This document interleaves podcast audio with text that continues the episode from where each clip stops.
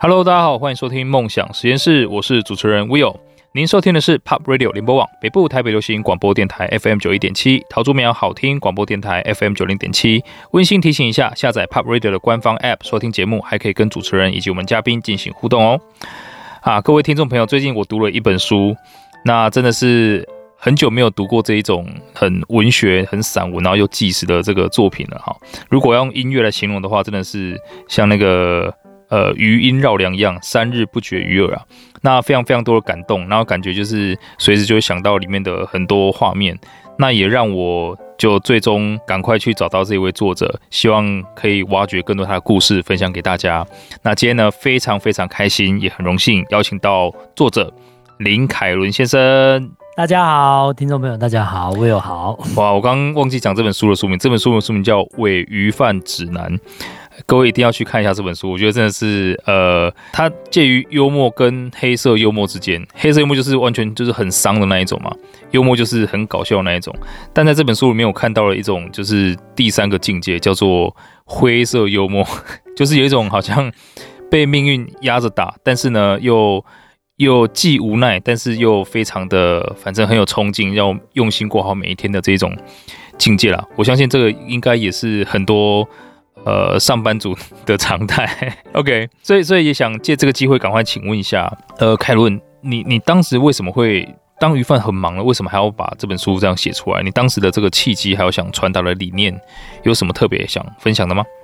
呃，我一开始是写小说进入文学圈的，所以大家应该还没看过我的小说，因为还没出版。我第一本书是出散文，我为什么要出这本散文？我就是想写，呃，我身为鱼贩，我到底遇到了什么样的，嗯，被别人认为不专业的眼光？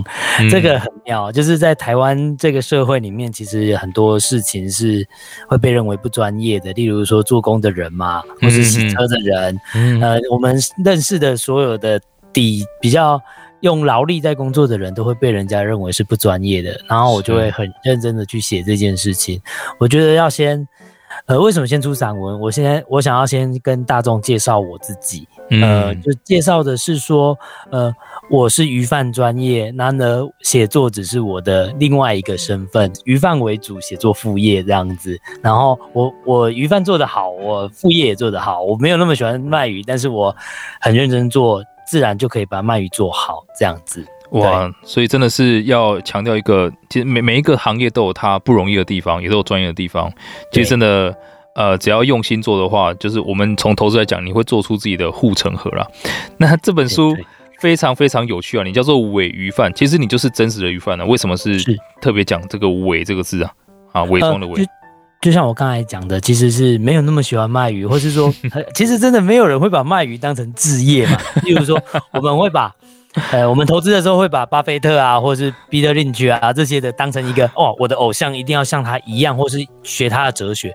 但卖鱼的哲学其实非常的难懂啊，我们不可能从一个外人的角度去看里面的行业的人有没有什么偶像，其实根本没有偶像啊。然后，所以。我是伪装的，在里面得到一些哲学，得到一些知识，然后成为一个鱼贩，成为一个真正的鱼贩，我才慢慢，呃，变成一个独当一面的鱼贩。我觉得这个是想大跟大家讲的，就是说为什么是伪。伪装的伪呢，嗯、是因为我们生活其实大家都有一个伪装的样子在，嗯、可能有些人比较好运，是一下就可以做到自己想要做的事情，他就不用伪装了，他才可以里面当自己。可是如果我们当做到不喜欢的事情，我们要怎么样呢？我们就要伪装。那伪装要要像迷彩一样，我们必须要融入在里面，认真的做。嗯、然后你在另外一方面，你觉得融入在里面之后，你可以有也怡然自得的时候。你有空闲有余力的时候，你就可以找到自己想要什么。呃，我的人生蛮奇妙的，我的人生常常是从不喜欢的事情找到喜欢的，而不是从一开始非常喜欢就一直做到底。没有，我是从哦，我好讨厌这件事情，所以我就删除法、删除法、删除法。后来才发现选项只剩下那么一点点的时候，你就会发现最喜欢的东西就在那里。对，哇，我发现其实从今天一开始就感觉到。楷伦非常浓厚的，就是灰色幽默，应该讲人生哲学哲学的那个炮火。所以其实他刚刚提到一个很重要的概念，我觉得真的很少人其实可以在一开始就知道自己喜欢做什么，甚至可能因为在这个状况之下，你就算做到自己喜欢的事情，你也觉得是不喜欢的。所以反而呃，刚刚凯伦提到说，你一可以。一开始就知道你喜欢什么，然后你就做它，其实这是很幸运的人啊。绝大多数人应该还是从呃不喜欢开始，然后呢，接着就是呃你的态度取决于你未来的发展了。像凯伦他的方式就是啊，你就是要开始伪装，然后呃让自己跟迷彩一样进到这个环境里面做到最好。那这个从可能我们人生哲学来看，它叫借势修人嘛。所有的事情就是要让我们变得更好。那也很像那个日本的那种匠人精神，就是反正到最后殊途同归，不管你是搞企业的也好啊，或者是做笔做雨伞的也好，到最后好像领悟的道理都是一样的。对对，真的 真的是非常呃，我觉得很神奇啦。可是呢，也因此希望大家不要去小看你正在做的任何事情，因为很多人一直会觉得说啊，我应该是天生我材必有用嘛，我我以后应该是成为大人物的，我怎么现在在做这一种事情啊？千万不要有这种想法，一样就是专注的，像这个凯伦讲的一样，你就把你现在手上的事情做到最好。那么我相信呢、啊，你往下走的话，你会。呃，一样借势修人，把自己修成是最好的样子。可是我这里觉得有一点很有趣，嗯、就是大家都会觉得说、嗯、啊，我是个大人物，所以我嗯，我不应该把这件事情做好这样子。然后这么说好了，我我为什么会说是伪装？是因为我们在做这些事情的时候，虽然虽然我们我尽力把它做好，做到最好了，没错，但是同时。不断的提醒，这是伪装。你有该做的事，你有想要做的事情，你就得挪一点点时间去试看看。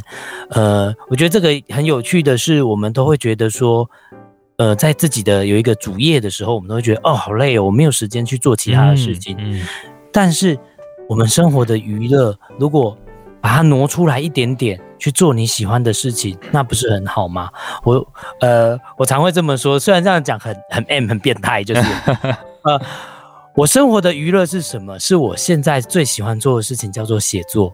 嗯，我把那些里面得到的愉悦感都当成娱乐在使用。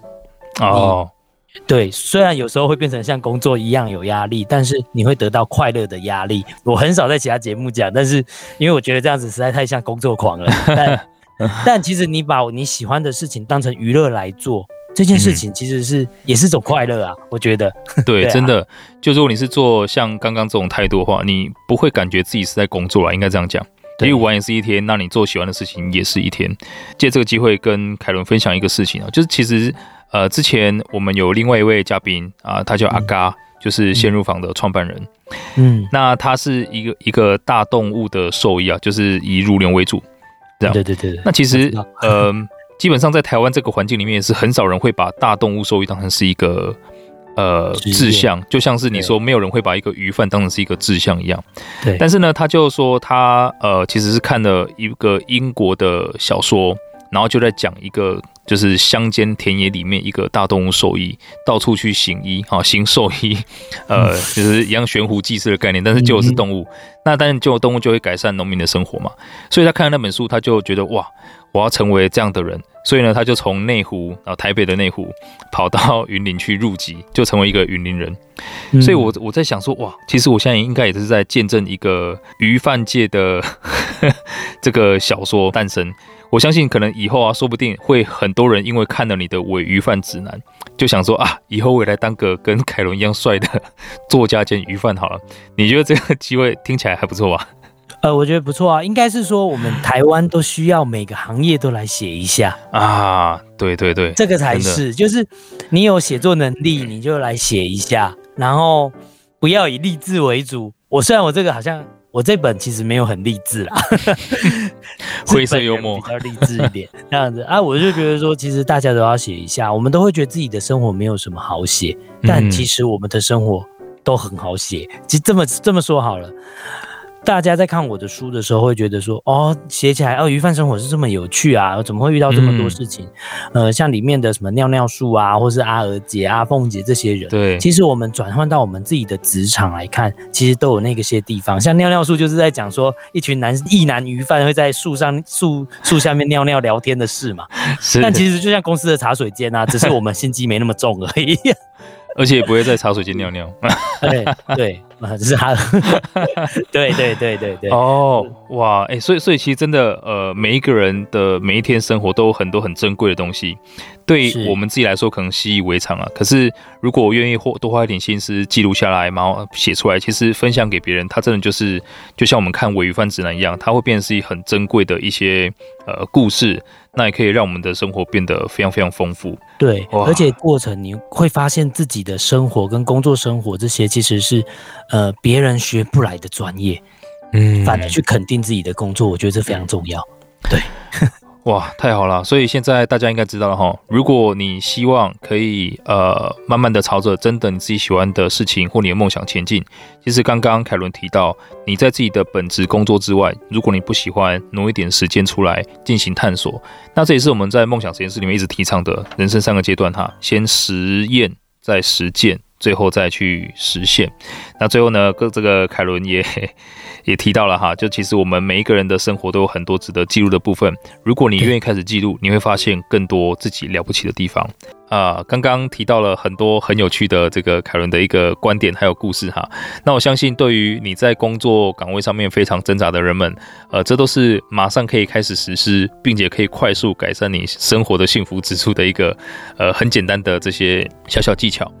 那接着呢，其实我想也代替所有的听众朋友跟大家问一下哈，其实呃，鱼贩他毕竟不是凯伦一开始。设定的人生走向嘛，那你在算是因为父亲赌博等等的关系啊，在成为鱼贩之后，你心境上面有没有什么不同？那你碰到过你觉得最大的困难是什么？其实我。心境上其实没有什么不同，毕竟我当了二十三年鱼贩，三十六岁当了二十三年这样子，十三岁开始哇。对，接班之后遇到最大的困难其实是对于家庭，就是我原生家庭的那种守旧，就是我爸守旧，就是完全不想冲进那种感觉。但是呃，就慢慢沟通就可以了。其实最最大的隐忧还是我爸赌债啦，其实没有什么最大的改变。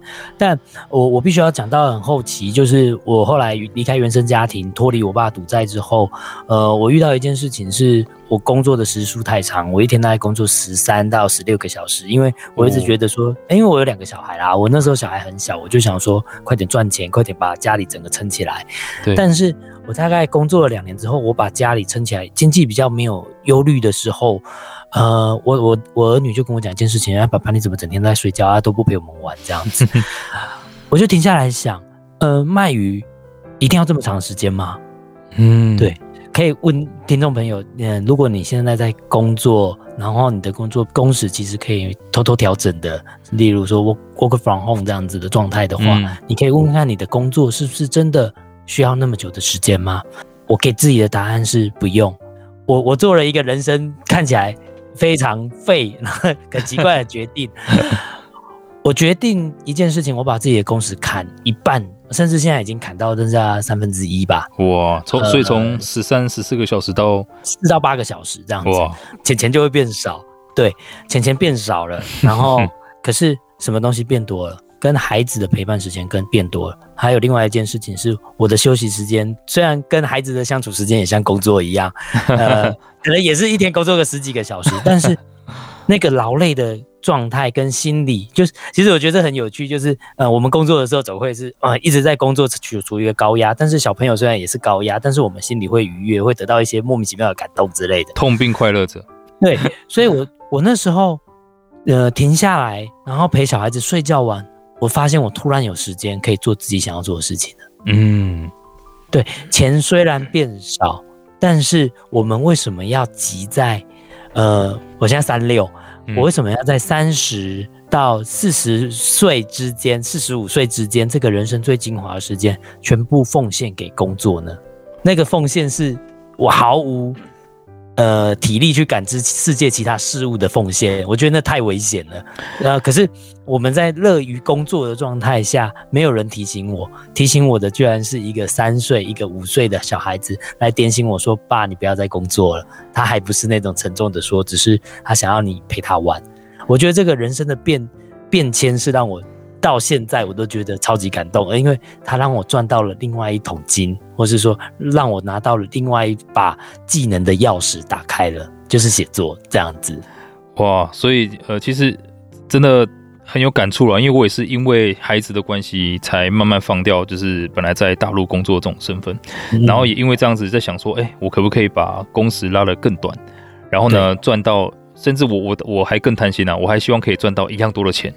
可是其实这个钱多钱少倒是其次，就是刚刚凯伦提到一个很重要的事情，老实说，我们每一个人赚再怎么多的钱，其实都只是为了想把那个钱换成是自己喜欢的生活。那我们喜欢的生活当然是有希望可以陪伴小孩啊，可以休息啊，做自己喜欢的事情啊。那凯伦就提到一个更重要的的这个概念啊，如果你现在是三十到五十岁，甚至就是整个壮年的时期了，你真的把你所有的精力、劳力、时间贡献在钱上面的时候，等到你真的有足够多的钱，我们还有没有能力去实现以前想要的那种理想生活？对，小孩子已经大了，你身体也坏掉了，你也没有体力去做喜欢做的事情了。那么这样子来看的话，真的，呃，借借由凯伦刚刚的这个分享，我想提醒一下所有的人啊，就其实，呃，每一个生命最大的财富是那个体验，对你你的整个那个过程，那是无价的。那如果我们把这些最无价的体验拿来换钱，其实真的是蛮得不偿失的。对。然后我觉得最有趣的是，为什么我会选四十五岁这样子？我跟我太太讲说，我要四十五岁，如果我，呃。开始写作，然后到四十五岁都一事无成，然后没有培养出另外一个副业，那我再去当一个社会新鲜人也没差。然后为什么是四十五岁？哦、因为四十五岁我女儿已经国中了，不会理我了。啊，哎，你知道我现在 我正在为了这个事情努力。我现在非常努力在练身体，我就希望我女儿国中的时候，我看起来像她男朋友一样，知道吗？哎呀，怎么这样？我没有没有没有急着这个，但是我觉得四十五岁，或是说我们一直都会被一个东西限制，就是说我们在什么年纪就要达到什么成就。嗯呃，如果我来当。这个世界的规则的那个撰写者，我就跟他讲，跟大家讲，你三十到四十五到五十之间，拜托尽力去享受。我们慢慢的五十岁再开始工作。我甚至就跟我太太讲说，如果我四十五岁真的一事无成了，然后嗯，生活也没有变好，那我要开始赚钱。好，我以我现在卖鱼的技能，我当然可以赚钱啊，我随便都可以让自己的技能变现嘛。那个是从不喜欢。衍生出来的技能，那我可以变现，没问题。嗯、那就算没有这个技能，我去打两份工好了，我去骑开送 Uber E，然后我去，对，我们用我们用劳力去换的钱，还是可以让四十五岁到五十岁之间的我们还可以好好生活，然后甚至你可以继续在思考你人生到底能用什么，呃，转换成另外一个金钱，让自己的退休生活更好。我觉得这个。反而是有趣的，呃，常会说财富自由要的是什么？是那个退休的闲暇时间。现在我反过来会去问一件事情：财富自由是什么呢？是你在，呃，随时都可以体验到你想要体验的，甚至是。你想要做的事情，其实这时候你可以放下很多事情，你可以去做的那个那个时间跟那个自由程度。我觉得，以虽然我现在要搬家或是什么一堆事情要忙，然后虽然也会有感觉到经济压力，但是此刻如果你问我说，我现在的生命是自由的吗？我会跟大家讲，哎，是自由的，因为我随时都在想做我喜欢做的事情，而且我也有能力，我有体力去做。哇，哎，这是很重要的一个分享，因为。呃，刚刚凯伦提到财富自由，老实说，我们也真的遇到过太多的人会告诉我们他希望财富自由，但其实大家一直搞错重点。很多人觉得财财富就是我要等到有钱，然后才可以自由。但我也要跟大家讲，这是一个伪命题哈，就是如果你真的等到有钱的时候，其实第一你等不到那一天，因为你有了钱会想再更多，更多，所以因为这样子你没有自由的那一天。所以财富自由的重点是在于说，你怎么先让自己自由？那什么叫自由呢？就是你可以不要为了钱。然后去做出一些决定，就像凯伦提到的，他宁愿牺牲一点点钱，然后去换更多休息时间、跟孩子相处的时间，这就是一种自由的表现。那因为这个自由是我跟钱去做这个对冲的，这没有问题，因为呃这个东西更有价值。那因为这样子，其实呃财富自由的重点在于说，你真的可以要去辨识一下，如果你今天财富自由，你想要什么生活？我相信，如果大家把这个事情写一写，你会发现很多东西不用钱的，对吧？跟小孩子好好的玩玩具啊，即便很累，但是心里面很开心。对，对，是的。哎，所以这个凯伦，你你在成为鱼贩之后，老实说，真的这一种啊、呃，可能外面的声音，你刚刚一开始讲嘛，大家觉得你不专业啊，等等的。对。那因为其实你应该也也算是很会读书的人啊，就在这个过程当中啊，会不会有人就就比如说可能市场里面的其他朋友会劝你说啊，你回去读书啦，这个就先不要做了。会有会有这一种声音出现吗？呃，会有这种状态哦，就是说，哎、嗯欸，你那么读书，那么会读书，你就不要来卖鱼啊。呃嗯、可是为什么？呃，去做一个职业，为什么跟学历有关？嗯、我我们对我应该讲说，读书让我得到什么？得到一个能判断这个事情的价值是。符符不符合？例如说，我觉得现在卖鱼赚到的钱钱可以让我非常高兴，那我当然可以去做啊。或是说，这个工时是相符合，可以我不用那么劳累，可以赚到更多的钱，那就可以啊。其实我一直在想说，为什么是专业？是因为这些人在从事这些工作的时候，他们都是基于一个理性的判断。嗯，例如说，我们常会说做工的人，我们会觉得说，我们歧视他，就是说，哎、欸，为什么他那么臭啊？为什么一定要 为什么一定要劳力，而不是用脑力去工作？但是，其实我们去看看他的薪资，其实他们也是理性选择的，他们是在有限的时间里面可以赚，以自己的生命经验能赚取到最大的金钱，因为他他可能没有学历，或者他根本也不想用学历或是脑力去，因为每个人都有自己擅长的东西嘛。但他是不是变成专业？是啊，那我们为什么要？歧视这些呢，我觉得这这很有趣，对，哇，真的真的真的，哎、欸，所以大家一定重新要去看待每一份工作，因为老实说，我们带着这种学历啊，或者是呃刻板印象去看待一个工作的时候，其实不仅仅是呃不公平而已，我们其实自己也会因为这样子错过非常非常多的机会，对对，因为我最后问这个这个环节最后问凯伦一个问题，凯伦那个。身身为鱼贩，你大概每个月的收入平均大概是多少？呃，如果认真做的话，大概是二十。OK，大家听到了哈，所以可以辞职，我们去找凯伦拜师了。不行，那太累，那太累。二十是一个超级累的状态，不要这么做。所以，OK，所以我大家可以除一除，我现在大概赚多少这样子。所以，可以，可以，可以。你可以想看看你的生活到底要怎么样，这样。嗯，啊，我可以。自豪的讲，如果我没有孩子啦，我大概一个月两万，我就可以过生活了啦。那刚刚我们知道了凯伦的大概收入，然后就送一个鱼贩，基本上呃收入会是多少，大家应该知道了。那去比较一下你那些用学历换来啊，没有了，没有没有这个意思啊，不能这样子，没有没有没有，不能这样不能这样啊，没有，重点还是希望大家不要用。这个传统的有有有色的，或者是呃带着那个滤镜去看待其他的工作，那去判断说这个好，这个不好。因为我相信凯伦也碰到过那一种，呃，妈妈带着小孩，然后就就说啊，以后好好念书啊，不要跟这个哥哥一样当鱼贩啊，应该碰过这种状况。我因为我大概一年一个，一年一个啊，哦，对，一年一个，每年都在等他什么时候来这样。那你心脏蛮强的，因为其实以前。就是我们家基本上爸爸妈妈也是会觉得，因为我比较会读书，所以就把希望放在我身上。那我以前在大学时期的时候，我是念成大的，就是空间资讯跟测量，然后我们就要拿那一种，就是穿着那种黄背心，然后拿那一种很高的一支那种尺，在路边量马路。我不知道你有没有看过那个？有有，对对对，就差点会把它撞到那种的啊！对对对对对，那我我们有一次实习就做那个了，然后也是碰到了，我记得那在成大医院门口。也是一个妈妈，就带她女儿，就说以后你好好念书，不要跟她一样。我瞬间就是 突然间觉得心里面有点酸酸的，所以还蛮佩服你的。没有啊，其实就是这这世界有点变态，就是一定要坐在办公桌前面才会是会读书的人嘛，或者会有成就的人嘛。可恶，那你以后就在家里摆办公桌，你一天坐在那里就能赚钱了吗？对，真的。其，其实后来我就会。就一开始我会觉得心酸呐、啊，就是说为什么我明明呃还在读大学，但是我我早上必须要刻意排空堂来卖鱼，然后还要被你酸这样子。但后来我就会回呛，我就说，哎、欸，读交大有什么不好吗？就直接呛他，要不然呢？对你，你好好念书哦，不然以后跟我一样考上交大哦。对啊，对啊，你你不要做其他事情哦。我这样讲，我我把人生经验拿出来讲好了。对我来讲，读书是娱乐。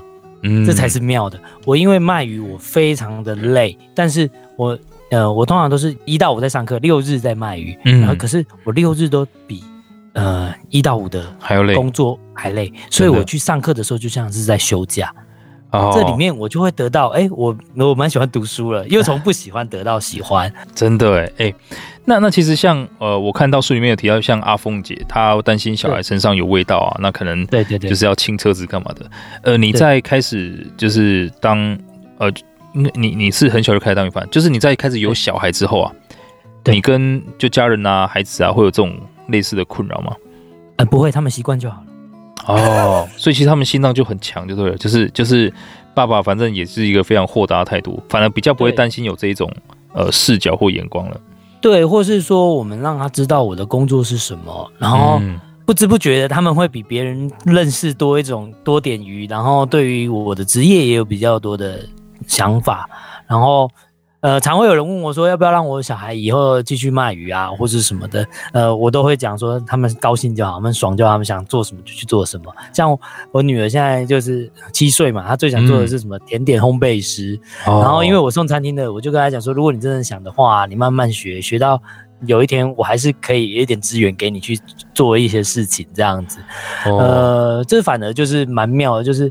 呃，因为我我太多的人生是有一点不得不的感觉，所以我就知道那个自由的可贵在哪里，嗯、所以我就尽力的让他们得到一点自由，这样子。哎、欸，真的，其实我也会有这种心态，就是因为毕竟我们可能小时候家里面啊，反正我爸爸也是很多赌债啊，然后为了要还债做很多事情，那会因为这样就觉得说，哇，现在小孩子可能还小，会希望让他多多探索这个世界啊，然后很多不一样的东西。但老实说，其实也会有一种隐形的担忧了，就是说，哎、欸，因为我们是被剥夺过自由，或是有很多被迫，才会知道自由的可贵。那如果像他们就一开始这么自由，他们会不会就反而把它当成理所当然，就会有这一种、嗯、呃非常矛盾的状况？可是到最后还是还是会、嗯、会豁达，就像你刚刚讲的，反正他他爽就好了。嗯，我我就觉得说，其实这个过程其实是。我不太担心，就是他就算有些那么多自由理所当然，嗯、但是我觉得把他养成一个独特的人，或是有独立思考的人，其实是我们最重要要做的事情。嗯、然后这些独立思考，呃，我们不能复制苦难给他，要不然我们两个一起耍废嘛。我们就是，难道我们我跟 Will 现在要去赌博吗？他才得到得到那种人生独立思考的？哦，有道理。没有，我们必须要让他知道说。同时让他知道我们可以给他自由，但是他少了我们，他会少了很多事情，然后他们就会在里面得到一些独立思考的空间。嗯、我觉得这很有趣，怎么变亲子节目啦？真的，好像每次我都聊到往亲子方面去，希望呃鼓励更多年轻人可以呃生生小孩。哎、欸，那我再请问一下，像在于是工作的其他伙伴哈，就是可能在鱼市场这些其他朋友们，哎、欸，他们知道你出书吗？啊，知道啊。哇，那那他们、嗯、呃。对，对于你出书写的这些东西，他们有没有什么反馈啊？或者是有没有一些因为你出书之后有一些很有趣的事情发生？哎，倒是还好。我觉得于是的人啊，其实非常的体贴。我觉得我要必须要用体贴来讲。身为一个这种写作者来来说啊，我不喜欢就是被人家拿作品出来讲，因为非常害羞。然后 跟因为里头的人物啊，至少都有呃都有一点故事嘛。对。是我们的体贴在于说，我们知道那些故事的人，但是我们不会把那些故事的人拿出来讨论哦。所以，因为即便你有化名了，他还是会知道是谁这样。对，然后我觉得这个体贴是来自于说，哦，你就算写书了，但是我知道你的工作还是鱼贩，我们必须要互相尊重这个工作，而不是说你写作了，所以我要把你算贵一点，或者算便宜一点，这些都不会出出现。我觉得这这很这很好，我觉得这非常的好。对哇，哎、欸，所以所以其实，在鱼市里面就这样长期相处，虽然说可能真的呃外在会觉得说呃有味道啊，然后可能很累啊等等的，但其实我我觉得你们的那那种灵魂啊，是真的非常呃蛮就是很高尚啊，就是会很体贴。比起你刚刚可能提到尿尿术，对，呃，互相的那种交流，比起可能很多呃办公室里面是在。啊、呃，茶水间里面勾心斗角，我相信那个反而会是一个更自由、更更棒的一个状态。嗯，应该这么说，我们市场摊贩随时都在看人，嗯、所以我们知道 OK 跟好客人，所以我们对人其实有时候都会很和善的。当然，当然有一些比较糟的啦，我就不讲。那我想请教一下，就是其实您以前。呃，在还没有像现在这一种方式，就是还没有小孩之前啊，是比较拼的那一种状态。那那那个时候的工作时数是呃，从凌晨几点就开始，然后一直到大概两点到三点，然后做到下午一两点。啊、对对对对对，就是凌晨，就是十二个小时工时不间断这样子。哇，因为从早上批发开始到后面你要铺货卖货，然后对对对对，到后面收摊，就是一路上都是体力活，连续十二个小时啊。对对对对对。哇，那也难怪回家就是要赶快休息了。对啊，然后腰就很容易受伤啊，这就一大堆职业伤害这样子。对啊，哇，那从那个阶段开始到你现在，呃，你你是做了什么样重要的转变，让你现在可能哇，已经从十二个小时到四到八个小时？那就真的就是家里就是有小孩啊。我我的意思是你你做了什么样的措施啊？你你是外包了什么工作给别人吗？哦，还是我应该不是说外包工作给别人，应该是我选，因为我的客户现在变成是。呃，法餐，然后西餐为主，嗯，然后他们需要的东西，可能一般的批发市场不能给予，所以我就去找了各地的源头，这个很重要。然后就是从源头直接送过来，然后我再处理、再再包装、再出去，这样子就是，呃，我会帮他们杀鱼啊，然后帮他们选择这。假设现在这个季节好了，这个梅雨季到底有什么鱼能用？然后我会给予餐厅最好的建议，因为我的货商可能是全台湾各地都有，所以我就知道说哪个地方有什么，哪个地方有什么，然后借由这样的知识锻炼，让我能供给货源。哇！对，然后我也不用那么劳累的，一定要去我们台中在地的鱼市去批货，因为台中在地的鱼市，呃，我们。诶，应该不是说竞争，是台湾的鱼市大部分都是 for 就是给一般消费者的，嗯嗯，尤其是台中鱼市特别明显，所以就不会拿到有餐厅供给餐厅的东西，所以我反而因为这个关系，所以我不用那么早去去工作，因为我去那里也拿不到货啊，所以我就必须要去找其他地方的最源头的地方去找那些比较大型的鱼来批发，哇。嗯因为，因 你如果是法餐、西餐，基本上其实他们也都会比较是呃，要真的会为客人去设计呃菜单啊，然后用最新鲜的食材，是，所以等于说就是往高端的这个方向去走，这样。对对对对对。然后在这个过程当中，其实叫我现在去卖市场，当然可以啊，我还是会学到一些很特殊的呃语种知识啊，对啊。哇，所以其实，哎、各位，这个我相信大家可以从凯伦的分享听到，其实我们不断的对自己的工作进行拆解哦。如果你真的想要减少工时的话，你可能拆解成每一个环节，知道说哪些地方可能是可以进行升级啊，或者是策略上的改变，其实真的可以呃达到刚刚凯伦提到那种状态。你你大量的减少工时，但可能收入呃牺牲一点点啊，甚至可能有时候不会受影响。啊，但反而可以有更好的人生体验，然后更多时间出来。对，哇，你现在工作时间减少到这么少，那你现在一天的时间大概怎么分配？因为老实说，即便你工作时间减少了四到八个小时，还是大多可能上班族的时间呢、啊。那你还要写作，还有两个小孩，你都是怎么分配的？呃，我早上大概七点，如果忙忙一点就五点嘛，然后工作到下午一两点，然后十十二点到一两点之间，还有嗯。然后我就休息了，然后就等三四点接小孩啊。那个空档我可能就是睡午觉，或是拿来写作，然后或是跟跟太太去吃饭这样子。然后就是接下来就是陪小孩，陪到大概九点，然后陪他们睡觉，大概十点、十一二点到一点之间就是我写作的时间，就是休息的时间。哦，所以其实你的人生现在是非常收敛的一个状态，就是写作、家人，然后还有你的这个工作这样。对，因为我没有什么其他的嗜好，有一阵子会拿去跑步，但是最近就有点懒。要不然，其实我是蛮认真在跑步的。对啊，哦，就是有运动，就健康还是要慢慢找回来。对，或是有点变态。其实我我跑步也不是为了健康，单纯就是想减肥之外，然后追求说，呃，成为就是大概三十六岁跑一百公尺 PR 值前九十九这样子的人啊。你你哎，你你还在追求一百公尺啊？我早就放弃了。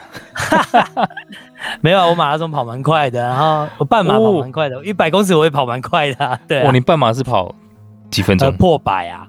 哦，就是一百分内啊，然后我那时候一百公尺还可以跑十三秒内，但是最近就是太懒了，就没办法。哇塞，好好吧，我本来想说要跟你一起跑，现在就算了，因为可能你已经没有了，你已经洗完澡了，我还没跑完。对，就有点变态，就是我这人就是有点目标取向，所以就会一直很认真的在做很多事情。对啊，哦，哇，哎、欸，敬佩敬佩。哦，所以大家应该看到，凯伦其实生活虽然说看起来很很很忙碌啦，哦，可是基本基基本上他是非常收敛的一个状态。那也希望大家真的可以好好找到你觉得生活中各个支点，然后把它拼凑起来，变成是。我相信凯伦现在状态就是，就算现在可能给你很多很多钱，你明天还是会过一样的生活。嗯、呃，对，哇，这个跟凯伦呃聊的这时间真的过得非常非常快，相信各位听众朋友听得非常非常过瘾。那其实我们看到凯伦现在基本上生活是属于一个非常算很收敛的状态了。那我也想请教一下，其实我对于写作这件事情一直是怀有梦想的。那想请教一下凯伦，你现在这个每天写作是真的是每天都会写吗？会不会有那一种灵感没有了的时候？呃，没有，我觉得灵感是要一直写，你就会有，反而不是。哦对，你不写，你一直觉得很抗拒，一定要想说，突然灵灵感爆发的那一刻非常的少，欸、所以你必须要训练到每天都会写的状态。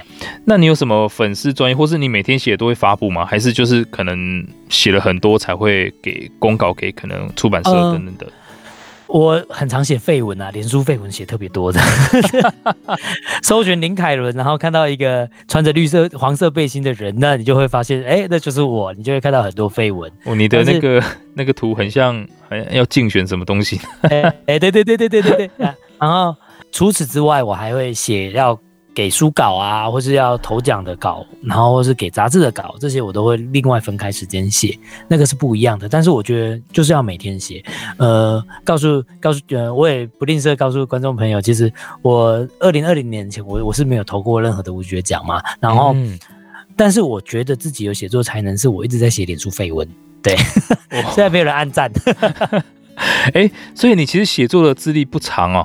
呃，写作资历不长啊，你说真的是正式投稿投奖那个非常的短，我大概从二零二零年开始的啊。如果是写点书废文是很长的啊，从无名小镇就开始了吧？哦，哎，所以你你在学习这个写作，像是我们看到写序的这个周勋老师，对，大概是几年的时候去跟他学习的？二零一六年，但是我不觉得那时候是一个正式觉得自己能写。嗯、我觉得这个很很重要，就是我找到一个想象朋友写作会，就是一个呃一个私人聚会，就是随时都会批斗互相的文章的聚会这样子。哦，哇！借此得到一些像像互助团体一样，借此得到自信，我才开始投稿。对，欸、这个这个是很刻意练习的那一本书里面的方法，就是你可以不断迭代这样。对啊，对啊，就是所以我就是一直不断的练啊，练到后来你就哎发现自己有才能了，然后投文学奖就是为了证明自己行不行的过程而已。对，哇，哎，太棒了！那那你这样接下来还有什么作品要准备推出的？嗯、呃，我年底或是明年初吧，会有一本小说，然后明年底可能还有一本散文。对，还有啦，当然还有。对，先讲讲两个。哦，哎，所以其实这个写作这件事情，也慢慢的开始有一些比较呃明显的收入了嘛。对对对对对，成为副业啊！哇，大家真的要去看一下他这本书啦。那也借由这本书，还有今天的所有内容，去侧面了解一下凯伦这个人。那我相信他已经活成是，应该算是很多人心目中理想的状态了。哎，凯伦，你的这个太太哈，嗯，他他是也很支持你，就是每天呃写作啊，他会看你的书吗？呃，他会看，他在上厕所的时候把它全部看完了。哦，就是。他把它当成厕所读物，可恶。对 OK，好，所以再再次希望大家真的可以去看看这个凯伦的读物，那顺便加一下他的脸书啊，因为真的是一个非常有趣的人。那我真的也期待可以跟凯伦正式见到面，那聊更多，也分享更多故事给大家。OK。好，所以呢，今天大家如果对主题有任何想法，欢迎到 Pop Radio 的官方 App 上面留言。如果听众朋友们错过或想重温今天的精彩内容，可以直接在 Apple Podcast、Spotify 或 SoundOn 上面搜寻“深 V 一口气”，我们都会把今天的精彩内容上传，让大家可以重复收听哦。那今天真的是。非常非常感谢凯伦哦，真的跟你的这个聊天过程当中，呃，谈笑之间也给了很多的干货。那真的也希望所有的听众朋友有吸收到。那像我真的是做了很多很多的笔记啊，谢谢你，凯伦，谢谢 Will，谢谢听众朋友，哇，非常感谢你，非常感谢你。那下个小时呢，请大家继续锁定 PUB 国际线欧美航班，我们在下周六的下午四点空中再会啦。再次谢谢凯伦，期待你的新作品，谢谢，谢谢，拜拜。拜拜。